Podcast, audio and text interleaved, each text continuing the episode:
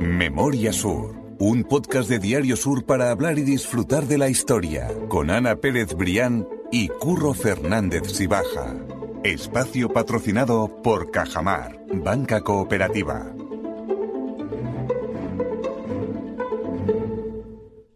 Hola Ana, ¿qué tal? Hola Curro, buenos días. Estamos en el episodio 95.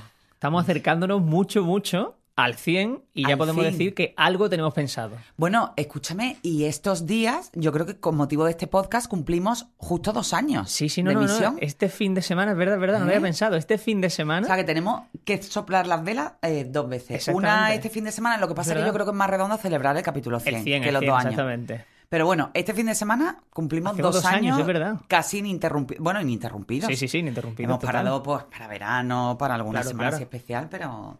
Sí, sí, Nada, a mí me parece que eso. fue ayer, ¿eh? Sí, Cuando sí, estábamos no, y- hablando y de los orígenes de Calle Lario. Además de verdad, pero que no me acordaba, verdad, Curro, felicidades. fecha. Igualmente, igualmente, y gracias. Y, Y gracias a todos por felicidades a todos y Eso es. sobre todo, por supuesto, gracias por estar ahí cada semana. Pues sí, totalmente.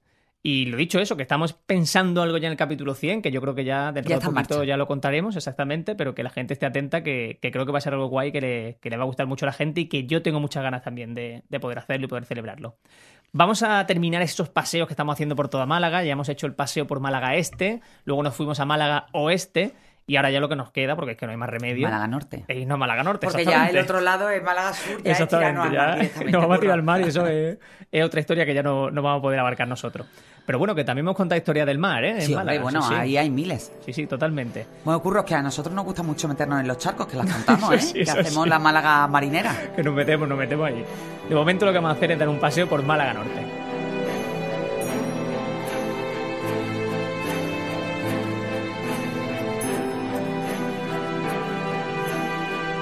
Y desde luego hablar de Málaga Norte va a ser tirar hacia los montes de Málaga, va a ser tirar hacia los barrios que están paralelos al, al río, pero pues eso, en dirección norte, y que creo que es una historia interesante. Y lo que nos van a permitir los oyentes es que empecemos el, el paseo donde estamos nosotros literalmente ahora mismo, que es Físicamente. eso físicamente, que es en el estudio de radio de Diario Sur y por supuesto en la zona de Martiricos. En el corazón del barrio de Martiricos. Efectivamente, que es uno de los barrios, pues yo creo que también más importantes de, de la ciudad, que ahora además está de, de máxima actualidad urbanística por toda esa revolución que se está llevando a cabo, con toda esa mm, eh, remodelación de, de lo que eran los enormes solares de Telefónica, con la construcción de los dos rascacielos.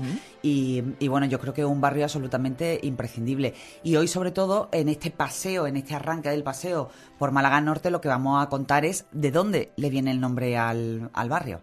Que bueno, que yo creo que muchos lo sabrán, pero ahí indudablemente están el protagonismo de San Ciriaco y Santa Paula, que son los patronos de Málaga. Eso es, los patronos de Por Málaga. cierto, me gustaría aclarar una cosa, porque hay mucha gente que se pregunta que si los patronos de San, eh, San Ciriaco y Santa Paula son los patronos de Málaga, la Virgen de la Victoria. Bueno, pues hay que decir que la Virgen de la Victoria es la patrona de la diócesis de Málaga. Y San Ciriaco y Santa Paula son los patronos de Málaga. Eso es interesante, es interesante Sí. porque es verdad Sí, es verdad, que- porque muchas veces eh, nos liamos, y es lógico, es lógico, no, Eso no es. todo el mundo está en esos matices.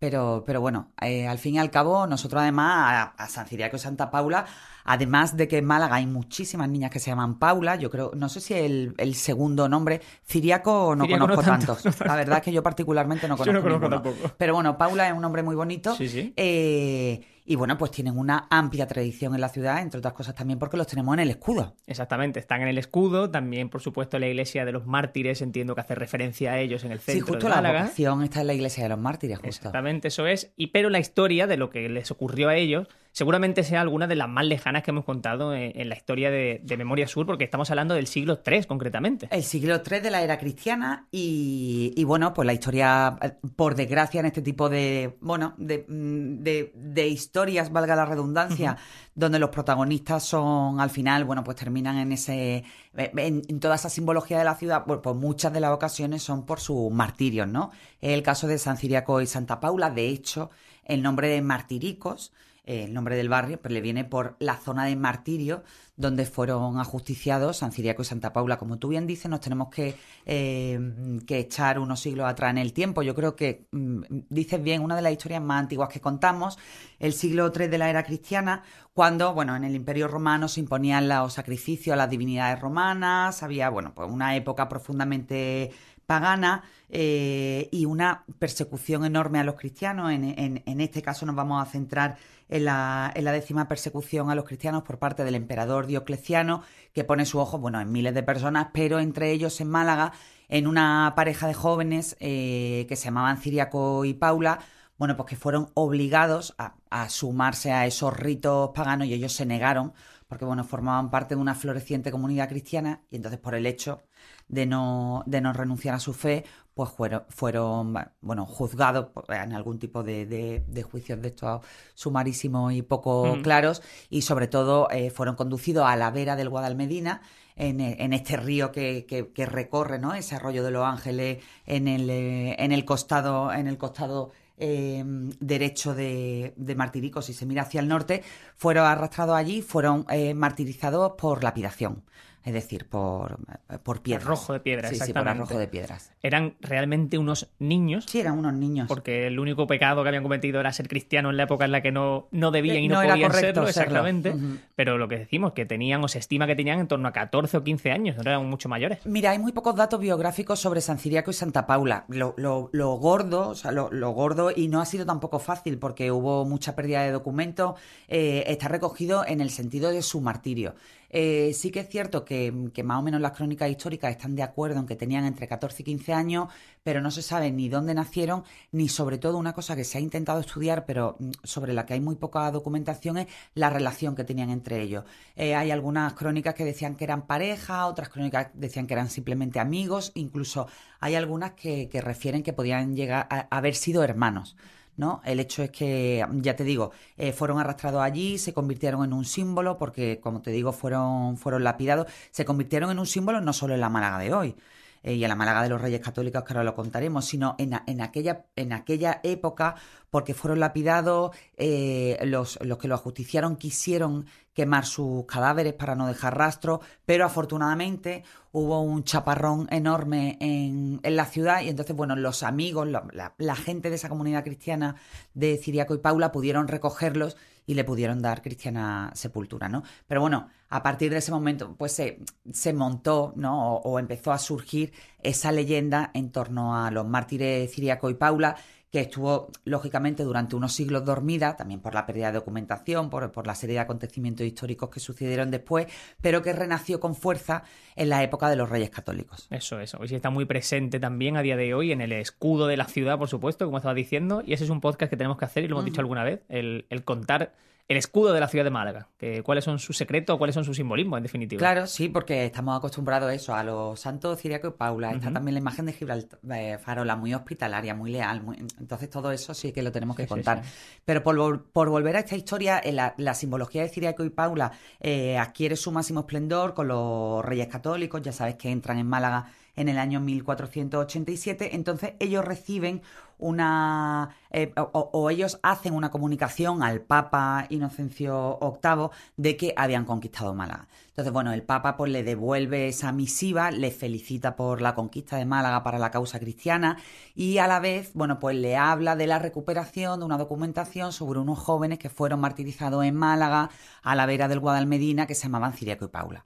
Los reyes católicos no hace falta que se diga mucho más con ese nombre, ¿no? Católicos abrazaron con entusiasmo esa historia y cuando eh, constituyen las cuatro parroquias en las que dividieron la ciudad, que ya hemos hablado de ellas, que fueron la de la Encarnación, que se corresponde con la catedral, la de San Juan, la de Santiago y la de los Santos Mártires, esa cuarta, pues le deciden dar el nombre de los santos mártires, San Ciriaco Santa Paula, en honor a esa historia que les contó el Papa.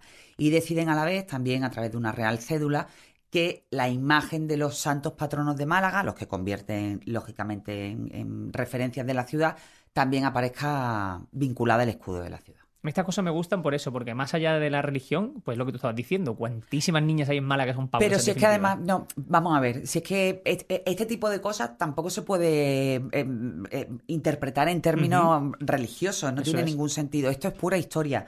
Yo, por ejemplo, últimamente eh, he tenido mucho, eh, en las últimas dos semanas, el debate sobre tejado de la catedral sí o no. O sea, es que hay gente que dice, bueno, es que con el dinero que cuesta el tejado de la catedral mmm, podíamos paliar la crisis. O bueno, cosas, ojo, ojo, que son absolutamente necesarias. Necesaria, pero es que sí, pero... Eh, la catedral No está acabada. es que, vamos a ver, primero no está acabada y segundo, trasciende lo puramente religioso. Sí, sí, sí, sí. Es que es el primer monumento de Málaga con permiso de la Alcazaba y representa un motor turístico y económico inigualable a la ciudad que eso a la vez puede traer más beneficios y a la vez hacer, bueno, pues todas esas cosas que por supuesto son necesarias a la ciudad, pero esa mm, mezcla de planos, cuando, cuando ya las cosas trascienden lo puramente religioso y se convierten en algo histórico, yo particularmente no le veo mucho sentido. Histórico, bueno, incluso turístico, como quiera. O sea, que son muchos puntos de Sí, interés sí. que es que son, que, Claro, que- claro. que son clave. Y yo, de hecho, que el otro día estaba repasando las escuchas de los capítulos y tal. Uno que fue muy escuchado fue precisamente el que hicimos con Jesús Espino, con nuestro compañero, en el que hablamos de la historia. Jesús Espino, perdón, Jesús Hinojosa. Bueno, desde aquí también un También, saludo a Jesús. saludo a. Jesús Espino también, exactamente, Jesús Hinojosa. Y, y Jesús eh, nos contaba precisamente toda la historia de la catedral y cuál es la necesidad real de, de reparar no solo el tejado de la catedral, que también, Bueno, sino todo. muchas partes. Es O sea, que la catedral, que vamos a ver, no tiene hecha la sacristía. La sacristía mayor no existe. Se dejó sin hacer la torre. Eh, el tejado que incluye en, el, en, el, mm, en los planos originales incluso una balaustrada, que veremos a ver si se hace o no. Se hace, Yo particularmente sí, sí. soy partidaria de que se respete eh, bueno, la, la- cómo, cómo fue concebida la, catedral. Pero bueno, para eso también hace falta mucho dinero, curro, y lo, y lo perentorio eh, es el tejado, el tejado de aguas que salva la catedral de, de las goteras que todos los años pues la, la amenazan y representan un motivo de preocupación, no solo para el obispado, que también, sino para, para toda la ciudad, ¿no? Pues sí, totalmente, totalmente. Volviendo al tema, y ojo al, al cómo voy a enlazarlo, ¿eh? Venga, Porque vamos hay, allá. Hay mucha gente, Tambor. hay mucha gente que también llama el templo a otro lugar de Málaga que no tiene nada que ver con lo religioso y es literalmente el Estadio de la Rosaleda. O sea, la Sí. gente también le llama el templo y mira qué bien lo enlazado, ¿eh? Como con La la, bombonera, catedral. ¿no? La bombonera, exactamente. Y precisamente, pues eso, hablar de martíricos también es hablar de fútbol, de esa pasión de, de los domingos tradicionalmente, de Bueno, ahora mismo lleno. ocurre la pasión. Más, mismo la más- pasión más está- que apasionar, duele. No, no, ahora mismo en duele. el corazón. Mira que yo no soy muy futbolera, pero. uf, qué, qué- qué sufrimiento. Desde luego, desde luego. Yo soy abonado desde, de- desde que tengo uso de razón y ahora mismo la situación no, no está siendo fácil, pero bueno, igualmente sí es necesario contar que la Rosaleda está ahí desde el año 1941, que nos contó Domingo Muñoz en ese capítulo especial que hicimos por los 80 años que cumplía la Rosaleda el año pasado, en 2021, que el primer partido jugó- fue contra la Asociación Deportiva Ferroviaria y que el, el Club del Málaga, el Club Deportivo Málaga, ganó 6-0. Y que Uy, eso fue un 14 maravilla. de septiembre. Sí, esas noticias ya nos están pareciendo Fíjate. totalmente surrealistas. Pero bueno, que es interesante saber también, por ejemplo, que la Rosaleda fue eh, pensada o ideada por los arquitectos Enrique Atencia y Fernando Guerrero Strachan, que yo no lo sabía, que era Sí, obra sí, de, sí. Fernando Guerrero Strachan, y que también fue renovada y reformada eh, Por a cabo en el año Seguí. 2006, exactamente, por, por el arquitecto José Seguí.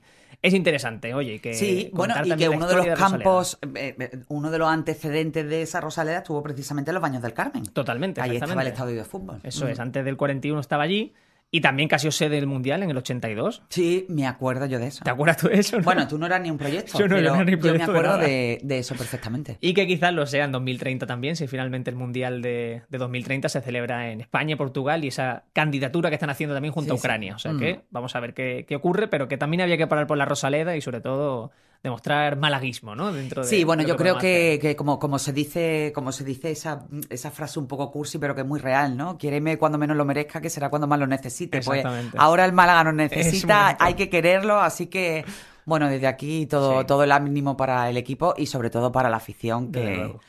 Que bueno, una afición impagable y sufridora. Desde luego. Lo que vamos a hacer ahora es irnos hacia el norte y vamos a llegar, por supuesto, a los montes de Málaga. Y a mí esta historia me gusta mucho porque tiene su parte gastronómica, pero también porque me parecía algo desconocido. Hablar de los montes de Málaga a día de hoy puede pensar, puede ser pensar en un paraje natural, en campo, Claro. en bosque. Lo que pero, Lo que es, exactamente. Pero hasta hace prácticamente unos 150 años, pues no era así. Era algo Bueno, era, distinto. un motor económico imprescindible para la provincia de Málaga, con, la, con, con los lagares, con la cultura del vino, ¿no? Eso es. Eh, hoy, eh, este capítulo va a ser muy, va a tener mucho sabor a los Reyes Católicos, porque precisamente uno de los, de los orígenes o del protagonismo de los Montes de Málaga se refiere a la conquista de la ciudad, cuando los Reyes Católicos entran en Málaga y, y empiezan a hacer esos famosos repartimientos, ¿no? Eso es. Esos famosos, bueno, pagos en especias, es decir, en tierra, a todos esos señores señores, todas esas personas que, con su propio patrimonio en muchas ocasiones ayudaban a los reyes católicos en, su, en sus conquistas. Eh, ellos ponen, bueno, ponen el, ojos en multitud de, zonas de Málaga, en toda, toda esa parte, todo ese cinturón eh, forestal. Una de, las partes fundamentales fueron los montes de Málaga, hacen los repartimientos y bueno, un poco con el paso del tiempo se va convirtiendo, toda esa parte se va deforestando porque era una parte fabulosa, bueno, pues con roble, un montón de, de especies botánicas que lo convertían en un, en un verdadero pulmón de la ciudad. Todo eso poco a poco se va deforestando en favor de los viñedos, de los lagares, de toda esa cultura que vivió una época absolutamente esplendorosa en el, cultivo de la vid. Málaga era una referencia internacional en la exportación de, de vino. El vino de Málaga se llegó a, a tomar, incluso lo contábamos en un podcast, en uno de los, de los primeros que hacíamos, en la corte de en la corte rusa En la corte rusa, en la corte de Catalina la Grande. Y bueno, pues eso da un poco esa medida de, de los montes de Málaga, además como polo de atracción de un montón de extranjeros que vinieron, pues ingleses, alemanes, franceses, que vinieron también aquí a probar suerte, que empezaron desde la parte de abajo a, o sea, de- es decir, a escalar, pues desde la, la, lo- el labores propio lagar, imprescindibles del campo sí, y poco a poco ellos mismos también fueron abriendo su- sus propios lagares. Aquello efectivamente dura uno- unos siglos, pero ¿qué ocurre? Que a finales del 19 y principios del 20, pues la filoxera arrasa absolutamente con todo, empieza una crisis brutal y ahí, bueno, pues se genera una serie de condiciones de tormenta perfecta, y nunca mejor dicho, para que después de esa época gloriosa y después decadente, pues empiecen a surgir poco a poco los famosos, el Parque Natural de los Montes de Málaga. ¿Qué ocurre? Eh, te he contado que, bueno, que, ese bosque poco a poco se va perdiendo en favor de toda esa eh, manta de, de cultivos de vid y de, y de viñedos, ¿no?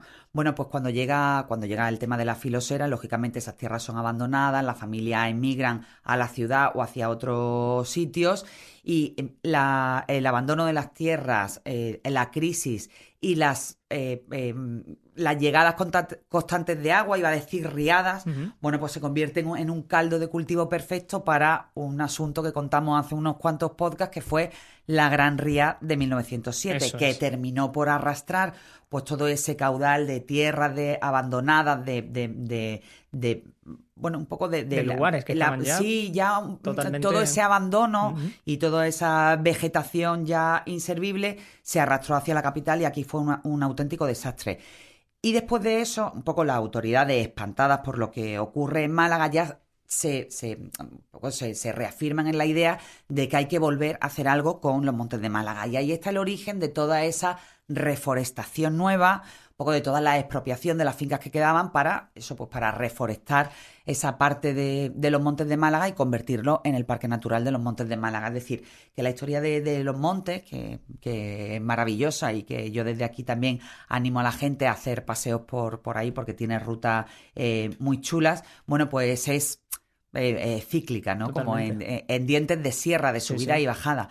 Así que, que bueno, que merece la pena. Si hablamos de Málaga Norte, lógicamente tenemos que hablar de los montes de Málaga y del vino. Y del vino también hay una historia que a mí me llama mucho la atención y es que podemos pensar que quizás el vino también vino a raíz de los reyes católicos, o el, el consumo del vino quiero decir, pero precisamente en la Málaga árabe también se preparaba un vino que ellos obviamente no calificaban como tal al no poder beber alcohol, pero que desde luego me parece una historia interesante cómo ellos llamaban a ese vino el sharab, el sharab malaquí, ¿no? Pues el- Claro, el, para- el jarabe, porque bueno, es, es. sabido que en el Corán está prohibido el consumo de alcohol. Entonces, bueno, pues ellos, mm, al final el vino estaba muy bueno, ¿no? Y quien hace la ley, hace la trampa. Entonces ellos decidieron, pues, ponerle el nombre de jarabe para que aquello pasara por una especie de remedio terapéutico y casero y que, y que, bueno, que no estuviera penado por la, por el, por el Corán. Y de hecho decían que, pa- de- para justificarlo, que ese jarab o es- o ese vino de Málaga, bueno, pues que servía, entre otras cosas, para, para abrir el apetito. que no era mentira tampoco. No, no, no, no era mentira. Ahora, sin embargo, los vinos de Málaga se toman mucho de postre. Sí, exactamente. Pero bueno, un vino de Málaga está bueno, está la bueno verdad. siempre, de Hombre, no te voy a decir a toda hora, pero No, no, tanto a- mm, como de aperitivo como de momento, postre. hay su momento, totalmente.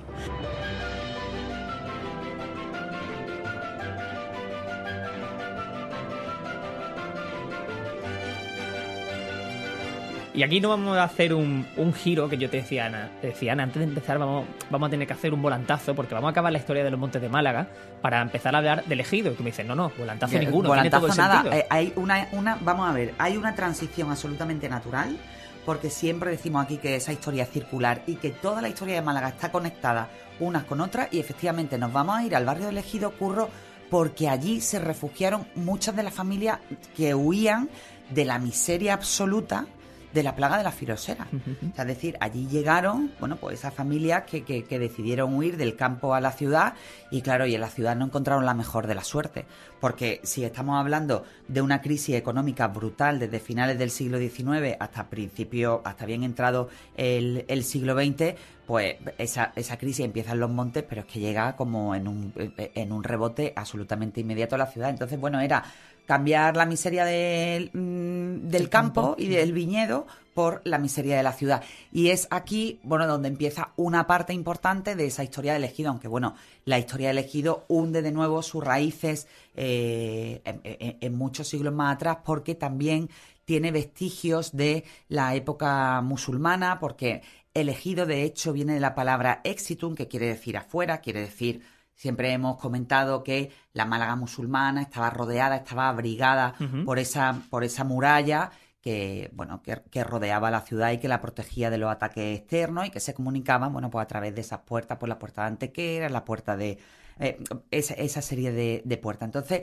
las partes, toda la zona extramuros, pues se utilizaban para asuntos que eh, querían lejos de la ciudad, pues por ejemplo para pastar el ganado. Y precisamente esa parte del ejido durante la época de musulmana, conocida como, como esa parte de la fuera de la ciudad, se utilizaba como dehesa o como eh, lugar de pasto del, del ganado. Tenía unas propiedades del terreno, unas propiedades muy peculiares que también fueron aprovechadas no solo en esa época, sino, sino posteriormente, que era que la naturaleza del terreno era muy arcillosa. Eso es. Y entonces de ahí se sacaban, bueno, pues lo- los ladrillos o las tejas para ir construyendo poco a poco la ciudad, por ejemplo, ya en la época moderna, con la entrada de los Reyes Católicos. De hecho, ahí, eh, eh, ahí está la calle Tejares y, otra de las características del terreno, que era por esa condición arcillosa, era también una tierra muy húmeda y se montaban pequeñas lagunas eh, que, que, que finalmente terminaban horadando o abriendo huecos en el, en el terreno, tanto en, en horizontal como en vertical, y se abrieron pequeñas cuevas. De hecho, eh, eh, y doy otra referencia de otro barrio emblemático de Málaga, el nombre, eh, esas pequeñas lagunas eh, terminaron dando nombre al barrio de Lagunillas, que se llama así por, esas lagunas que se abrían.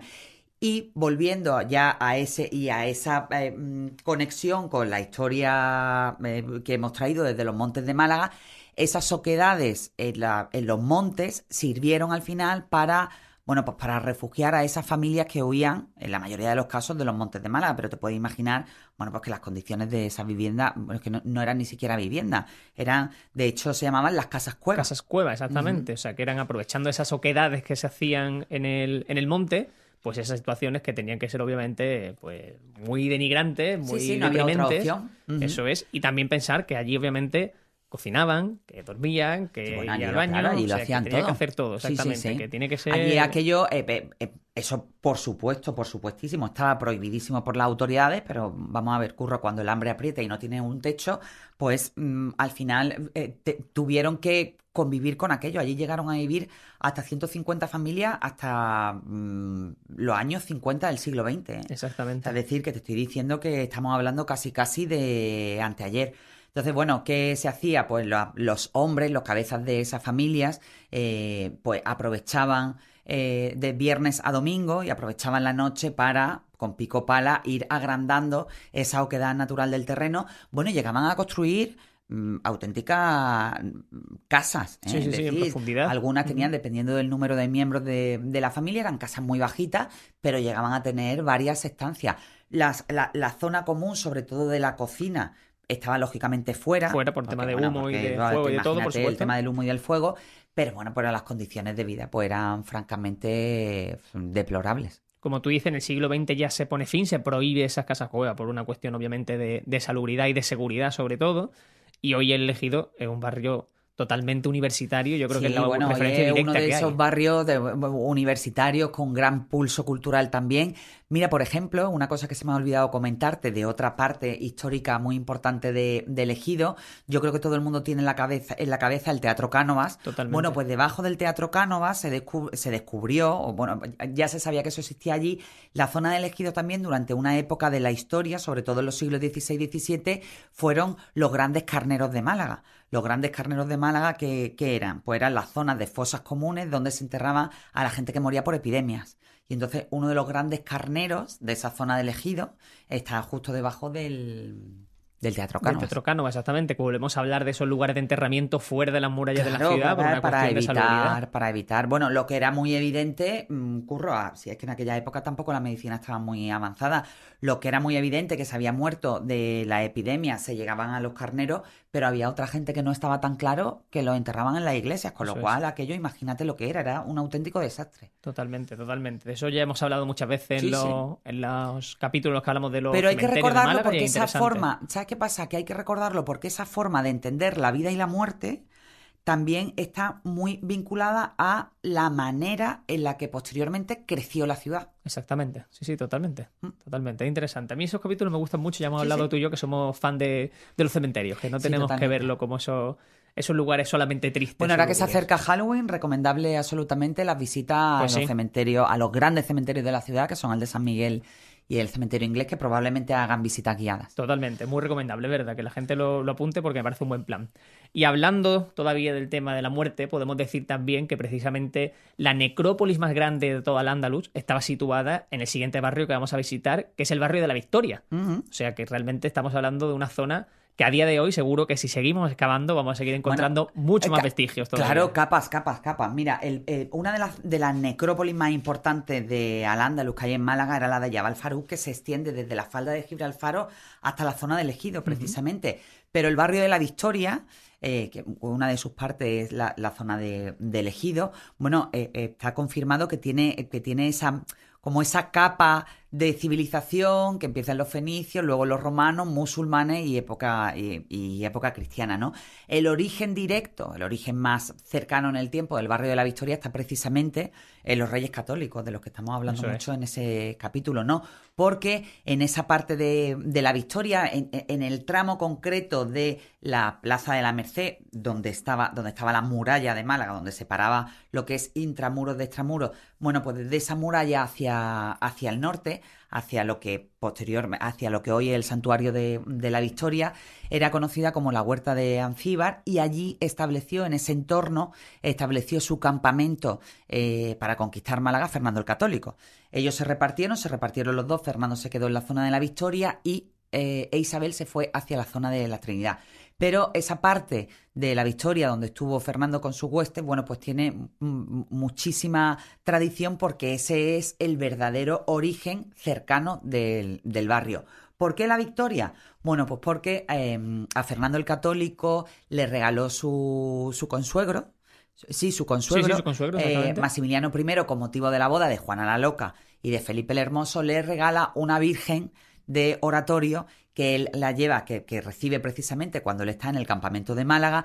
Y entonces, bueno, pues cuando eh, ellos logran esa conquista de Málaga, pues Fernando ha tenido unos sueños premonitorios de la Virgen que le anuncia la victoria inminente de las tropas cristianas frente a, la, frente a los musulmanes. Entonces, bueno, eso unido a su profunda devoción religiosa lleva a Fernando a denominar toda esa zona como la zona de la victoria y establece ahí el punto de veneración de esa imagen de la victoria que, como te digo, era una virgen de oratorio, en principio una virgen de retablo, que posteriormente ha ido evolucionando ya hasta ser una virgen exenta. Y ese es el germen de la primitiva iglesia de la victoria y del convento, del enorme convento que los reyes católicos dejan en manos de la orden de los mínimos y bueno, y a partir de ahí pues comienza ese, ese nacimiento y ese desarrollo absolutamente esplendoroso de- del barrio. Hemos contado muchas veces también en este podcast, Curro, y es bueno recordar que muchos de los, muchos del origen de los barrios de Málaga están vinculados al conven- a los conventos, Claro. a la iglesia de los conventos. Tenemos, bueno, pues Capuchinos, la Merced, to- to- toda esa zona, la zona de la Victoria, están vinculados a esa proliferación, primero iglesia y convento, y luego, posteriormente, pues toda esa em, ciudad va abrazando al- a, la, a la construcción original, que en el caso de la Victoria fue la iglesia y el convento. Y es interesante, como tú dices, saber eso, que el origen estaba, por supuesto, donde hoy está el Santuario de la Victoria y que la calle Compás de la Victoria, que todos conocemos y reconocemos a día de hoy, realmente ese compás lo que quiere decir es como, tránsito, ¿no? Camino hacia la Victoria, hacia claro, la Claro, el compás no solo se refiere a un movimiento de música, el compás quiere decir un acceso o un tránsito hacia esa zona eh, noble de la iglesia del convento, que por cierto no tienen nada que ver con lo que, o sea, no, no tenían nada que ver con lo que hoy es el santuario. El santuario de la Victoria es de finales del siglo XVII. Por supuesto, y ya lo que nos queda es hacer un par de repasos por el barrio de la Victoria que siempre son interesantes. A mí me gusta mucho esa mención a calle Victoria como la calle de los enamorados, porque me parece muy, muy poético y muy reconocible. Pues sí, esa calle de los enamorados, como tú dices, que hoy viene en plan romántico, eh, se, refiere, se refiere a la calle de la Victoria, que se construye en el año 1887 para conmemorar precisamente el cuarto centenario de la toma de Málaga por parte de los Reyes Católicos.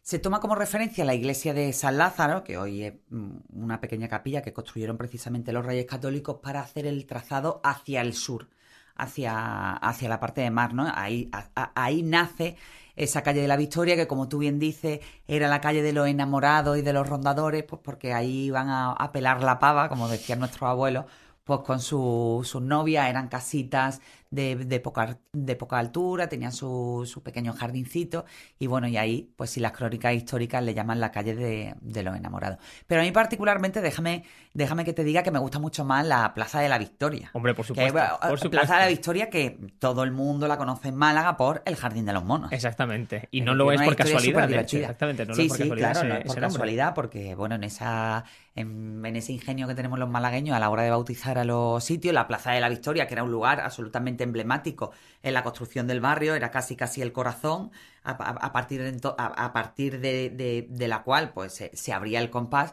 Bueno, pues se conoce hoy en Málaga por el Jardín de los Monos porque durante muchísimos años hubo allí una jaula precisamente de simios.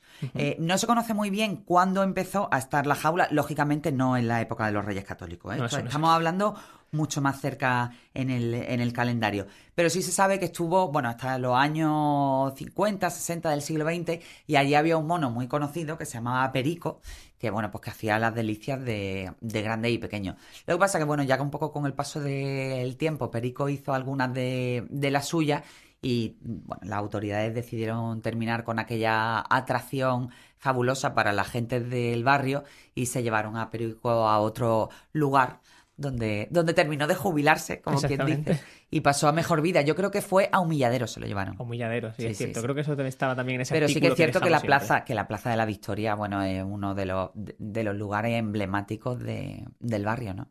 Y a día de hoy ya el barrio de Victoria pasa algo muy llamativo, como pasa con el barrio del Palo, y es que tienen un sentido identitario totalmente, algo que les define y que se son orgullosos vitorianos. es que son, mm, mm, yo me acuerdo cuando, cuando publiqué el artículo del, del periódico sobre el origen del barrio de la Victoria, yo le llamaba la República Independiente de la Victoria. Qué buen nombre, sí, Que no te creas que hay un movimiento muy apreciable de, bueno, de, de, vitorianos orgullosos que, que, se, que se consideran absolutamente independientes con respecto a todo lo que ocurra en, Málaga. Eso es. Y, y, tienen muchos perfiles en redes sociales que la verdad es que son divertidísimos.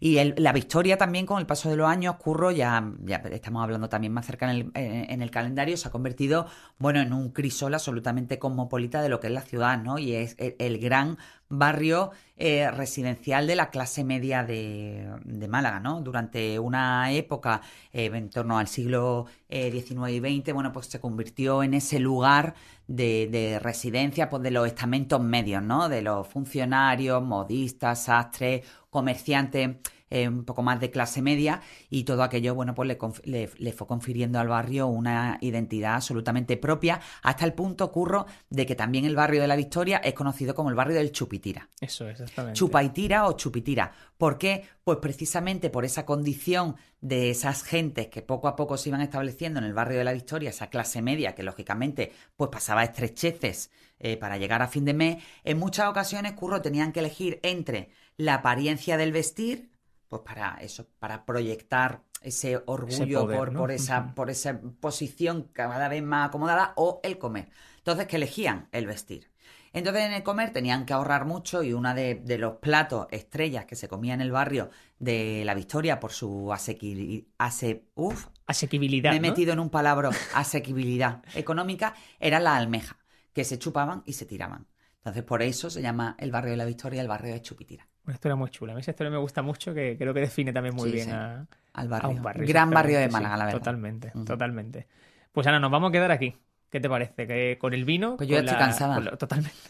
Ha- Han sido tres capítulos agotadores, curro. Muchísimo paseo. Es que hemos recorrido Málaga entera, ¿eh? De luego. Totalmente. Este, oeste, norte. Ah. Y lo dicho, nos vamos a quedar aquí. Vamos a celebrar esos dos años del podcast que me he venido sin saberlo y me ha dado alegría cuando me Mira, oye, lo podemos celebrar. Invitamos aquí a la gente hasta que nos veamos en el capítulo 100, que nos veremos las caras. Eso es. Vamos a celebrarlo con un vinito de Málaga. Totalmente. Yo lo veo, lo veo una opción perfecta. Es más, vamos a invitar a la gente cuando escuche el podcast que ponga en redes sociales, en. Twitter, con- brindando con su vinito de Málaga, ¿eh? Feliz dos años de Memoria Sur. ¿Qué te parece? Vamos a, vamos a ver si nos hacen caso o no. Yo voy a ser el primero que lo ponga. Venga, yo la segunda. Me parece bien. Pues Ana, nos escuchamos la semana que viene y seguiremos contando más historias de Málaga. Gracias a ti siempre, Curro. Memoria Sur es un podcast de Diario Sur. Escucha un nuevo episodio cada semana en iVoox, Spotify, Apple Podcast y consulta las referencias de este episodio en diariosur.es.